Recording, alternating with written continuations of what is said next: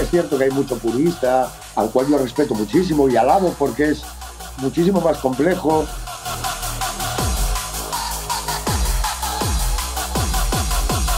Yo tengo una visión más amplia. A mí me gusta la música de calidad, de calidad, y soy capaz de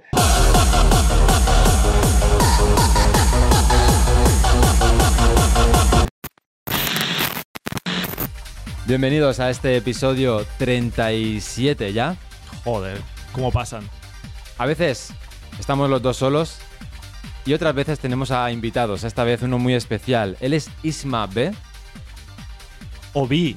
Ahora Obi. no lo- que nos lo diga él ahora. Y además ahora mismo tiene, eh, bueno, acaba de llegar del desmontaje de un festival que estaban haciendo allí en Galicia. Correcto. ¿Qué tal, Isma?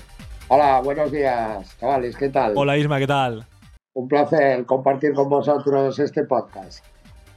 Muchas gracias, bienvenido. Justo estábamos hablando del festival, que el otro día estaba hablando por WhatsApp contigo, me estabas diciendo, mira, aquí me pasó un vídeo, estamos aquí con el desmontaje. Oye, cuéntanos, ¿qué, qué ha sido esta movida que habéis hecho allí? Pues nada, hemos intentado por, por volver a tener en, en- en Galicia un evento pues de grandes de gran magnitud, así al aire libre. En años anteriores interior se, se intentó con, con eventos como el Free Life, que se hizo en Aquapar durante dos o tres años, pero no acabó de cuajar. Y nada, la cabezonería de, de mi jefe y director de World Cup Training Parties por, por volver a tener un evento al aire libre, pues hizo que, que nos embarcáramos en esta locura.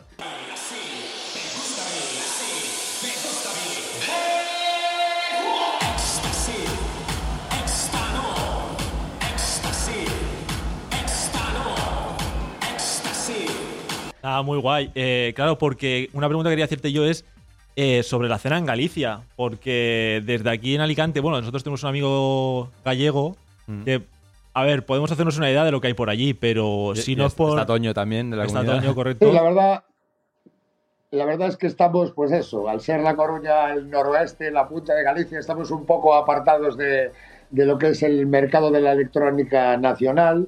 Pero bueno, aquí desde hace años estamos haciendo las cosas muy bien, siempre hubo intentos de hacer even- eventos de, bueno, de magnitud considerable, teniendo en cuenta que la ciudad más grande gallega será Vigo, La Coruña, y tendrá 300.000 habitantes, pues hacer un evento de, de esas características con un line-up importante, pues, pues será un poco complicado. Pero bueno, la cabezonería de ciertos soñadores Claro. pues hace llegar a, a cosas como esta. Fue un evento en un lugar idílico de la ciudad, porque es un parque de 90.000 metros cuadrados, que era un antiguo basurero que se co- reconvirtió a uno de los parques más importantes de, de Galicia, por extensión y ser una de las zonas verdes de referencia.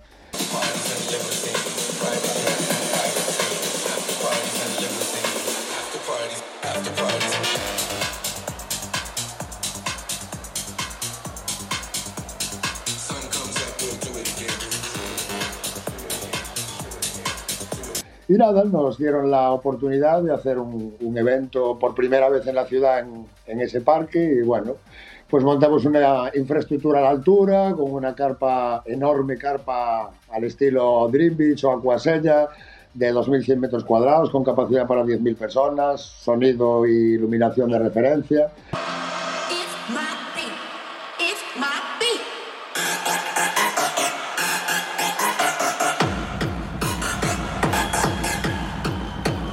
Y nada, fue por mucha gestión durante mucho tiempo, pues hemos conseguido un line-up a la altura con un headliner como es Carcos que te rentabiliza pues cualquier evento que hagas. Claro, imagino que poner a Carcos en un evento ya es Joder. sinónimo de vender entradas. Hostia. La pena es que no haya más artistas como Carcos, que aunque tengan un fee pues muy alto, siempre rentabilizan su asistencia porque, porque optas a público de la escena más tecno y la escena menos tecno. Al ser una estrella del rock, pues es lo que tiene.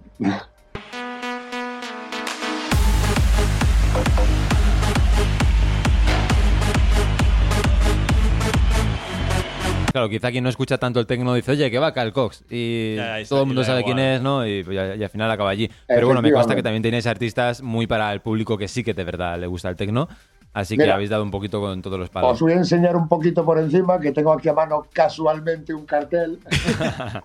Vale, para Bueno, que bueno, veáis, bueno. ¿verdad? Efa, ahí está. Nada. Que bueno, ahí leemos Fátima Haji, Squire, Amelie Lenz, Clan Quensler, Ben Sims. Ben Sims, Claro. buena tralla eh, también, eso es para los más Sí, puretas. sí, Andrés eh, Campo también leo por ahí abajo. Mira, Wake Up, Tito la Ben. marca a la que yo represento y de la que yo soy jockey residente, pues siempre procuró tocar todos los palos de la electrónica. Al, al en Galicia no tener demasiados clubs de referencia ahora mismo, nosotros tenemos la suerte de tener un club aquí ahora como es Sala Pelícano, que se está haciendo famoso a nivel nacional por, sus características técnicas, más que no es un recinto que tenga una capacidad aberrante como puede tener Fabric o Florida o ese tipo de, de locales, pero bueno, teniendo un aforo de casi 3.000 personas, algo más de 3.000 personas para una ciudad como La Coruña que tiene 350.000 habitantes, pues es un lujazo. Luego tiene unas condiciones técnicas de iluminación y de sonido increíbles. Entonces, pues todos los artistas que vienen a tocar con nosotros, absolutamente todos quieren repetir, porque es una experiencia, la verdad, muy, muy bonita. Mm. Claro, porque eh, las fiestas Wake Up, has visto, es de las cosas que sí que llegan aquí como que los- lo están reventando. O sea, eh, cuéntanos un poco más, eh, esta vez, de las fiestas en concreto, de los eventos que hacéis, que hacéis cada poco. O sea, es como que no paráis. Además, Eh, eres residente allí. Claro. Sí, tenemos un ciclo anual al aproximado de 12, 14 eventos al mes en función de, de cómo coincidan los festivos nacionales para poder optar algún viernes y demás, pero es un volumen importante tener 12 o Hostia, 14 sí, eventos sí. al mes y todos de primer nivel. O sea, procuramos tocar, pues por cómo va el mercado ahora mismo, pues hacemos más tecno duro que tech house y también Claro. por la por como sabemos todos de cómo está el mercado ahora mismo, es más sencillo y más razonable poder optar a un, a un fee más pequeño con un artista potente de hard que sabes que te va a vender el mismo volumen de entradas que un artista de tech house que sepa al doble o al triple la, el- la cantidad de dinero que, que piden. Entonces, pues ahora mismo hacemos muchos eventos por eso, porque pues, es más sencillo, es más rápido, es más... No sé, el hard techno también ha dado una oportunidad, este techno tan rápido y tan duro que está muy de moda ahora, lo que ha dado una opción es a los promotores de poder vender tickets sin tener que pagar fees aberrantes a artistas consagrados. Hay artistas ahora que por la mitad o la cuarta parte de dinero te llenan la sala y eso pues para el papel del promotor ha venido bastante bien. Que tener siempre todo tan ajustado, el precio con la venta de tickets, ahora mismo pues para el promotor yo creo que está siendo una época Claro. dorada. Ya, pues fíjate, eso era un argumento que no teníamos nosotros en cuenta, ¿eh? No, porque además con el auge de este tipo de música Ah, con respecto al hard techno, más claro. dura, no me esperaba yo que no hubiese sido paralela la subida de fees, ¿no? De, de precios con, con ellos, ¿no? ¿Tú Eso- habéis notado que aunque sean más baratos están subiendo los precios de ellos por la Sí, moda? claro, por supuesto. Todo en la vida va subiendo en función de los tickets que vendas. Claro. Pero bueno, como sí es cierto que ha habido un auge demasiado, todos lo pensamos, en demasiado corto espacio de tiempo, ha habido un montonazo de artistas que han subido como la espuma por merecimiento y porque venden muchísimo y porque tienen miles de seguidores. Pero bueno, eso ha facilitado que el mercado pues haya un, un rango de artistas en unos precios un poco más reducidos que lo que podrían ser, pues yo qué sé, como antiguamente, si querías llenar una sala tenías que tener un Richie Houghton, un Adam Beyer, un Marco Carola. Y bueno, pues con este boom de este tipo de artistas, que sí es cierto, ahora están empezando desde el año pasado ya a subir los, los fees de, de manera exponencial. Pero bueno, sí es cierto que estos últimos dos o tres años ha habido un margen de juego bastante importante. Yo que lo veo también desde el punto de, de ayudante de promotor o promotor, porque mi trabajo, yo soy persona de club. Aparte de ser disc jockey, pues hago montajes, redes, un poco de todo. Entonces sé cómo fluctúa el mercado y, y es interesante. Para el promotor ha sido una época muy interesante. A ver cómo evoluciona. Eh, y con respecto, bueno, hablando ya, ya de que estás un poquito más eh, relacionado con el tema del club y tal, eh, cuéntanos un poquito la dificultad de organizar tantas fiestas. O sea, que, que, que la complicación hay- que tiene a lo mejor eh, contratar a tanta gente, organizarlo todo, cuadrarlo todo, que no hayan problemas con, con entradas, con las personas. eh, ¿os, os lleva muy de, muy de culo eso o, o lo Nada, gestionáis bien? ahora mismo, la verdad es que, mira, Wake Up ya es una marca, nos llevamos trabajando de. Mi Wake Up es. El, la- el primer evento que realizó fue en octubre del 2012.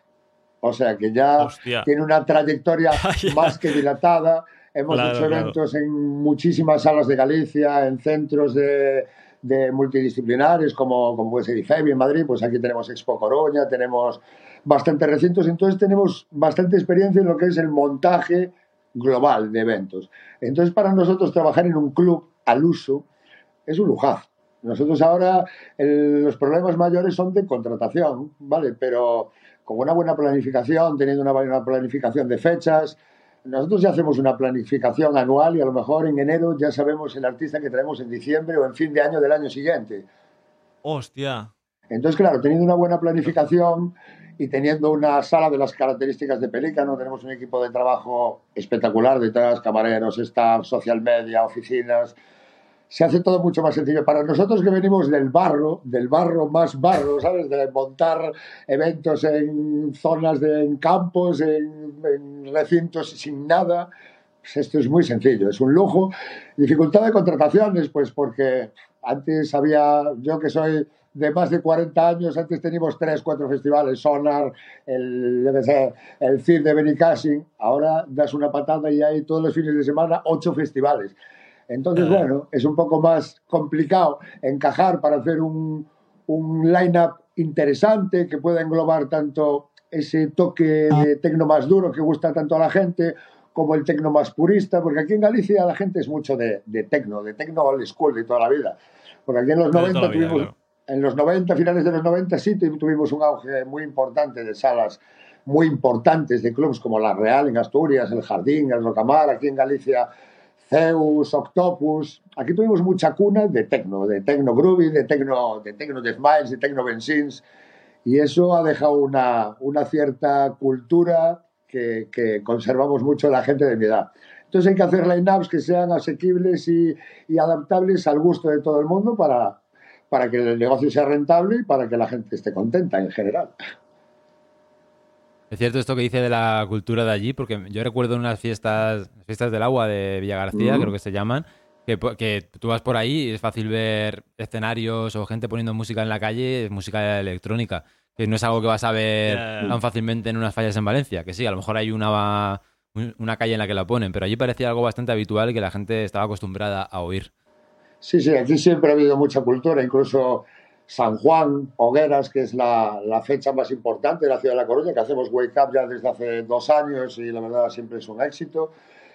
Siempre se popularizaron las raves, las pequeñas raves, donde cada colectivo de tecno, pues porque aquí en la ciudad, por suerte, tenemos muchísimos artistas y muchísimos colectivos medianos, pequeños, que la gente hace las cosas muy bien, pues cada uno hacía su pequeño escenario, su evento con sus artistas y, y petaba. Hay mucha cultura eso de y ahora hay un resurgir también de, de gente muy muy joven de 18, 19, 20 años y estaba volviendo a popularizarse las raves, las raves al uso en el monte, generador, pero con muchísima afluencia de público. ¿eh? Para- Yo creo que es un movimiento que va a haber que empezar a tener en cuenta a esa gente para, para ver hacia, hacia dónde se mueven porque, porque la verdad hay un, un repunte interesante. ¿No habéis pensado Wake Up Rave? En- ¿eh? Pues tenemos muchísimos proyectos en mente, como una school, como muchas cosas, pero bueno, eh, en ese campo todavía no, no tenemos Poco a previsto poco, meter en la cabeza. tenemos bastantes charcos encima, la verdad.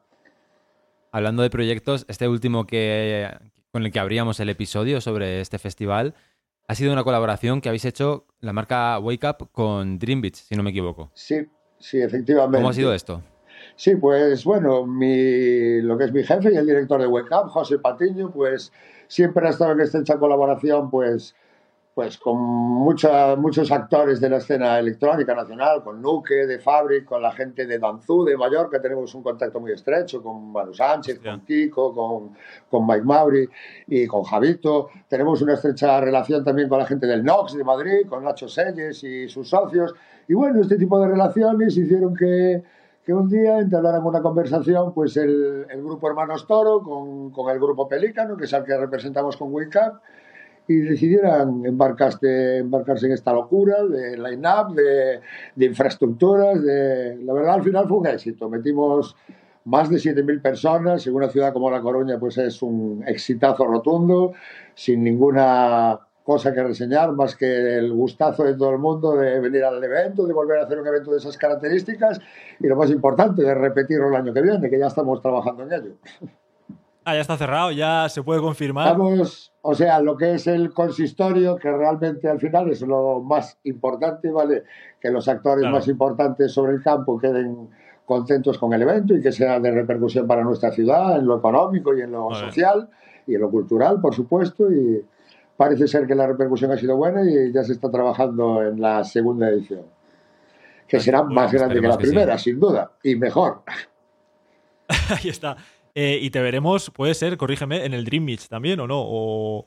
Pues sí, señor. Sí. Pues Ahí está. recibí la sorpresa este año, recibí una llamada hace unos meses del director artístico, de Gonzalo, para decirme que estaría encantado en invitarme a esta edición del Dream Beach y le miré a ver si tenía la agenda libre y... y Dijo, y bueno, nada, vamos dije a, vamos a tenía un huequito y, y que me podría acercar a, a tocar al Dream Beach este año. Voy con muchísima ilusión, la verdad. Para un cuarentón como yo, pues tocar a mi edad en el Dream Beach, pues, pues es ilusionante, cuando menos. Mm, Bueno, yo creo que esto no entiende de edades, ¿no? Porque igual que puede haber ahora un chaval de 18 años que de repente lo peta, puede haber una persona que lleve toda la vida en la industria de una Claro. forma o de otra y que encuentre su mejor momento cuando menos te lo esperas.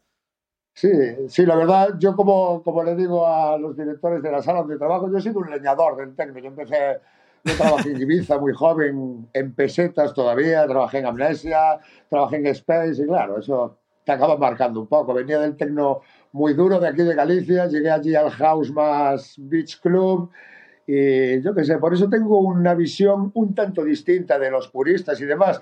Yo siempre me he tenido que adaptar, he sido un disjockey residente de club y me ha tocado hacerle el warm-up a Guade y, y al mes siguiente a Oscar Mulero. O sea que me he tenido que adaptar a demasiados registros como para...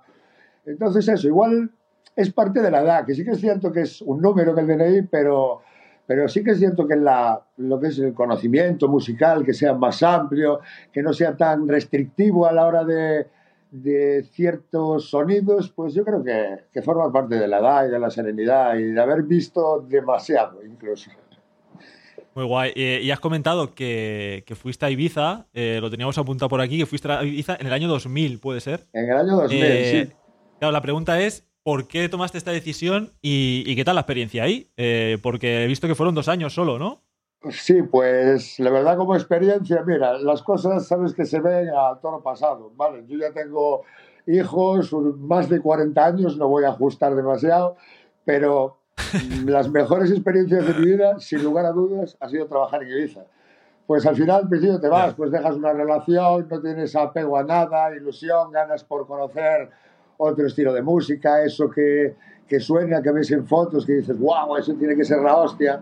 Y nada, nos aventuramos un grupo de siete, ocho colegas, es mucho más cómodo, más sencillo. Ah, amigo. Y los ocho trabajando en Space, en Ibiza, imagínate, ¡buah! Un cuadro. La mejor experiencia de mi vida, o sea, sin duda. Con 20 años, y yo miro hacia atrás y al margen de mis hijos, yo lo que más recuerdo es mi trabajo en Ibiza. Mi trabajo- Trabajé hasta bailando de performance en Cocoon para Sven Bad. No os digo más, ¿vale? Cuando me enseñé las Así fotos a mi robot, ¿no? madre, pum. lloraba. No digo más. Guau, chaval, las- los mejores momentos de mi vida, tener mis hijos e Ibiza, Ibiza. Ibiza, Ibiza. Eso te marca, sin duda, sin duda, Claro, te claro. marca de por vida. No lo puedes evitar, echas la vista atrás y son tantas cosas. Sí. Es muy intenso la vida en Ibiza. Todo el, por eso todo el mundo que viene y dice mi isla, va una semana y es su isla. Es normal, es muy intenso la vida allí. Es la isla de Claro, claro. Mm, Bueno, además yo recuerdo cuando hemos ido alguna vez allí a ver a un amigo que trabajaba, hemos estado una semana y yo decía, ¿esto cómo vive esta gente? Que además suele ser una, una fórmula habitual, la de me voy a Ibiza, trabajo y salgo casi todas las noches, porque allí hay fiesta todos los fucking días. Y yo veía cómo vivían allí y yo decía, yo si me tiro aquí un Claro. verano me vuelvo loco. Sí, O sea, es- se me, se me va la cabeza. Estoy totalmente de acuerdo. Yo después, pues, este, pues, sabiendo de mi experiencia, mucha gente que me conoce de Coruña, pues me preguntaba, ah, pues quiero ir a Ibiza a hacer la temporada. Y yo decía, no, directamente no. Porque claro, hay que tener la cabeza bien amueblada, tienes que ser un profesional de alguno de los sectores de la noche. Si vas como fui yo, pues bueno, tuve suerte porque al ir mucha gente, pues nos, nos cuidábamos unos a otros. Y al- realmente al tener un trabajo estable, que tienes que ir todos los días, 10, 12 horas, montaje de... Bueno, trabajar en un club como Space, que todos los fines de semana, todos los días de la semana, 6, 7, 8 mil personas, jornadas de aperturas de 24 horas, pues o tienes una vida un tanto ordenada o es muy difícil de sobrellevar. Sin llevarlo demasiado ordenada, pues mm, sobrevivir. Yo puedo decir que sobrevivir. ¿Una lección que aprendieras en Ibiza y que puedas compartir con nosotros? ¿Qué, te llevas Uf, de aquello? una Decir, lección, esto... una lección. Sobre todo la humildad, ¿vale? La humildad que hay que tener para, para estar desde abajo arriba, porque tú ves a mucha gente allí que disjockeys residentes de club, porque yo compartía mucho tiempo con disjockeys pequeños, como Oscar Colorado, como, como Jonathan Ulises, disjockeys que eran residentes de club y que hacían su trabajo pico y pala todos los días, abrir con la misma ilusión si hubiera 20 personas que 2.000 y luego verlos que algún día se les permitía cerrar ese club, a reventar y verles las lágrimas en los ojos, ¿sabes? Y te enseña Wow. eso, que lo importante no es la fama ni el... Es bonito petarlo, pero trabajarlo desde abajo y empezar cuando no hay nadie y abrir y es tan, tan importante y tan interesante como, como un día petarlo y que todo el mundo te aplaude. Pues eso, me gustó trabajar desde abajo y trabajar en un club un día recogiendo vasos, otro día montando escenarios, otro día soldando vallas, pues te, da, te hace callo, te hace ver que la noche no es tan simple como, como estar en la cabina, brazos arriba y ya. Es mucho más complejo. Literal. Y después de esta gran etapa, porque nos dices, eh, te viniste a Coruña, ¿no? Y, Sí, y entiendo, he leído por ahí que eh, Emilio Río y Lolo de Jota fueron eh, muy importantes para ti, ¿no? O- Sí, o sí, que- porque fueron amigos de toda la vida, de la infancia, y eran peña que, pues, que llevaban salas importantes como Zeus, que de aquella en Galicia pues era la bomba, traían todos los fines de semana Ben Sims, Jeff Mills, era un lugar de encuentro de toda la gente del norte, y bueno, yo que me, en cierto modo me apadrinaran y me dejaran hacer pequeños bolillos en sus clubs, porque tenían pequeños clubs o hacían pequeñas promotoras, enseñarme a tocar vinilo en casa, venir a mi casa. Lolo pues vivió conmigo una temporada y eso nos facilitaba levantarnos por la mañana y poner unos discos y, y la verdad pues es de agradecer porque no todo el mundo se puede permitir aprender solo, aprender de gente con, contrastada ya en, lo, en la escena local.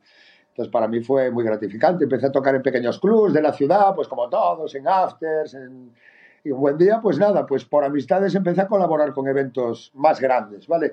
Porque aquí se hizo durante tres años el Amnesia Festival, por ejemplo, que tenía parte de sociedad Hostia. con Tony Varga, que trabaja para el ROW, que es de aquí, de La Coruña, eh, pues con Tony Guimaraes, que es el, de la gente de One, y era, bueno, gente de Analog, como Alejandro Montoya. Pues esa gente trabajó en sociedades aquí en Coruña, en eventos, en eventos como el Free Life, en el Aquapark, que ya eran eventos para 6.000, 8.000 personas, con line-ups de esto de 30, 40 artistas de primer nivel, Carola, Locodais, Garnier, Luciano. Y bueno, pues yo empecé a trabajar ahí a martillo, montaje de barras, eh, montaje de escenarios, utillero, a todo en general.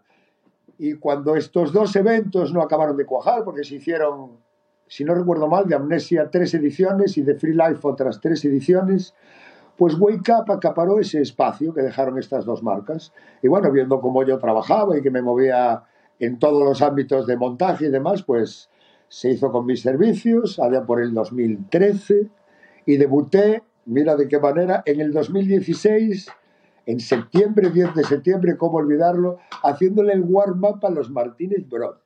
Ni más ni menos. ¡Hola! Ni más ni menos. ¡Hola! Hostia. Es más, Qué no me bueno. olvido del line-up, Radio Slave, Paco Suna, Ferber y pues, Ah. y, y los Martínez Brothers. Hablando de, de ti como artista, tras esta trayectoria, decíamos que, bueno, eres residente actual de, de las fiestas Wake Up, te veremos también en Dream Beach. ¿Cómo te sientes tú en este momento, en tu carrera? Pues la verdad es lo que os digo, es triste, no, es gratificante que a mi edad me venga ese momento tan dulce, ¿no? Pero, pero sí la verdad es que ahora mismo estoy a tope, como se dice.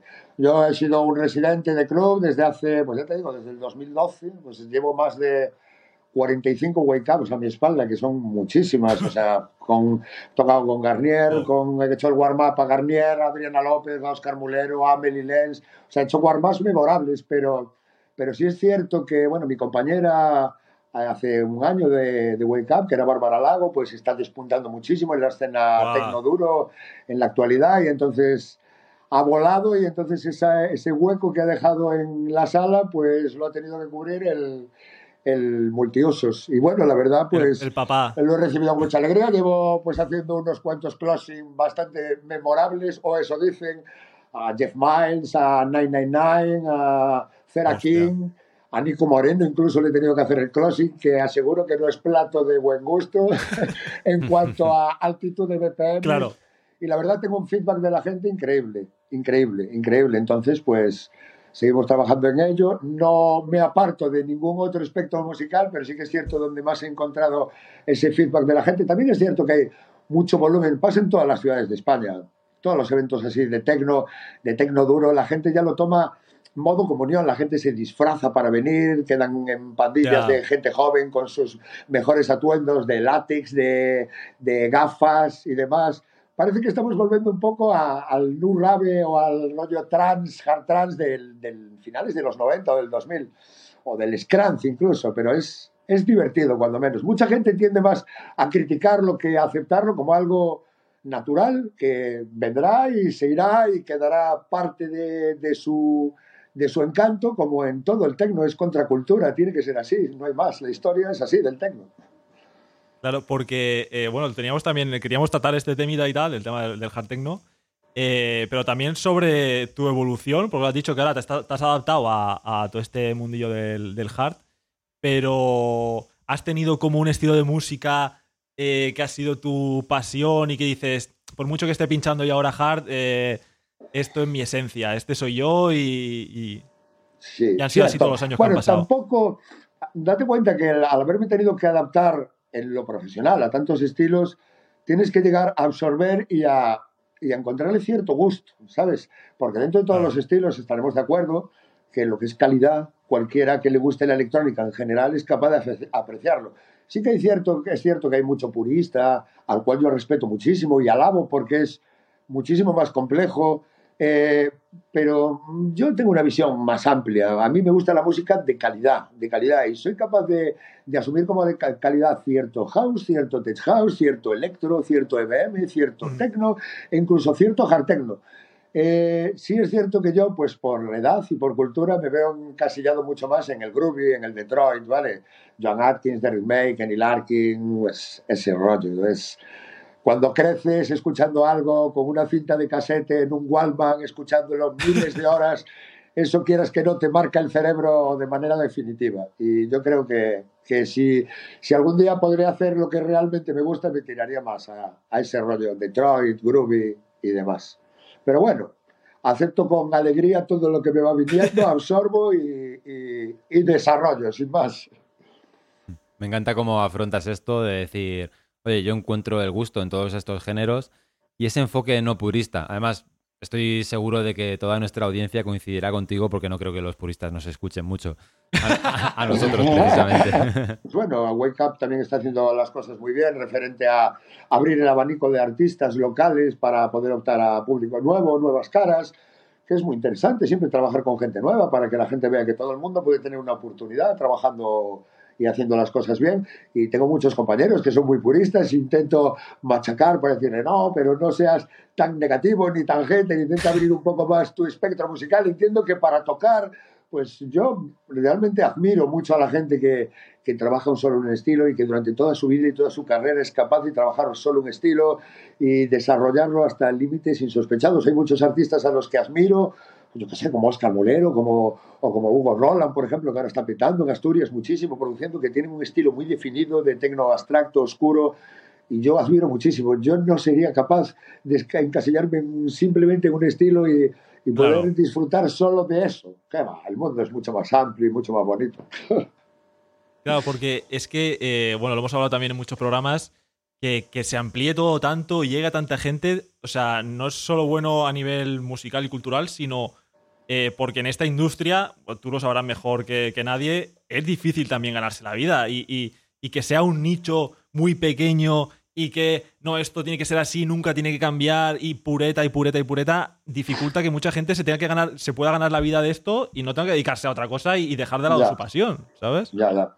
Sí, por supuesto. Estoy de acuerdo, pero bueno, el, tal como va ahora mismo la industria musical en general, ya no solo hablando de electrónica, sí que es cierto que ahora el, el- la gente autodidacta, antes todo estaba gobernado por ciertos lobbies, ¿vale? Por ciertos lobbies, cuatro o cinco empresas de booking internacionales que manejaban el precio de los fees y en qué eventos se tocaba y todo a su antojo. Sí es cierto que ahora se ven en, el- en la música urbana, por ejemplo, que artistas autodidactas sin grandes conocimientos musicales, con autotune, son capaces de petarlo en YouTube, tener millones de seguidores y llegar a cobrar cantidades ingentes de dinero por hacer conciertos donde lo- la chavalada va en masa. ¿Por qué?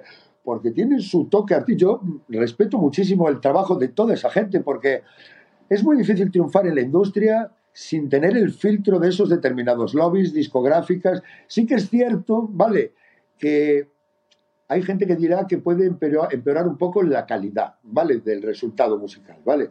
Porque sí que es cierto que teniendo ese filtro de tener conocimientos musicales, de que las producciones sean buenas, de que tengan un buen mastering y demás, pues sí que es cierto que las discográficas o, o los, los bookers hacían ese papel de filtrar hasta dónde y lo que era bueno, pero ahora el que filtra eso es el público, exclusivamente el público. Y bueno, pues tiene como todo en la vida, sus pros y sus contras. Tiene bueno que hay muchos más artistas que tienen la opción de despuntar y de poder vivir de la industria sin tener que ser padrino de, o ahijado de nadie, ¿vale? Ni tener que pasar todos esos cortes de la industria musical que igual son demasiado estrictos y severos o no están al alcance de todo el mundo. Y a mí me parece, pues realmente me parece interesante. Luego cada uno será el que tenga que filtrar lo que es bueno, lo que es calidad, lo que no es calidad, pero que haya tanto amplio, tan espectro de, de músicas y que esa gente tenga opción, a mí me parece maravilloso. Eh, joder. es que es, que que literal, literal. Pues nada, yo, si os parece, para, para ir cortando, eh, nos gustaría saber dónde, la- los que nos estén escuchando, dónde te pueden ver próximamente. Bueno, y, Pues y mira. encontrar en redes sociales también y todo. Sí, sí, bueno, eh, mis redes sociales ya la- las, las- las divulgará la gente de Tecnotroll, os lo agradezco mucho. Y nada, soy pondremos en la- en la- soy residente de Wake Up Electronic Parties y bueno, este año eh, estoy empezando con mi bolo estrella del verano, toco en la presentación del Dream Beach el día 9, ¿vale? En la presentación, miércoles. Y bueno, luego estoy tocando en una serie de eventos a nivel gallego, también eventos importantes como el Ether Festival, que ya tiene una dilatada eh, progresión, y toco con Daria Karpova, con Anne, con Her Collision, rollo así muy groovy. El fin de semana que viene toco en el Festival O Peregrino en Noya, también con un, un elenco importante de, de música urbana, como Costa, los Space Hammurabi. Bueno, ahora intentan los Ajá. eventos tocar X palos para poder optar a ese público tan joven que es lo que ahora mismo es festivalero.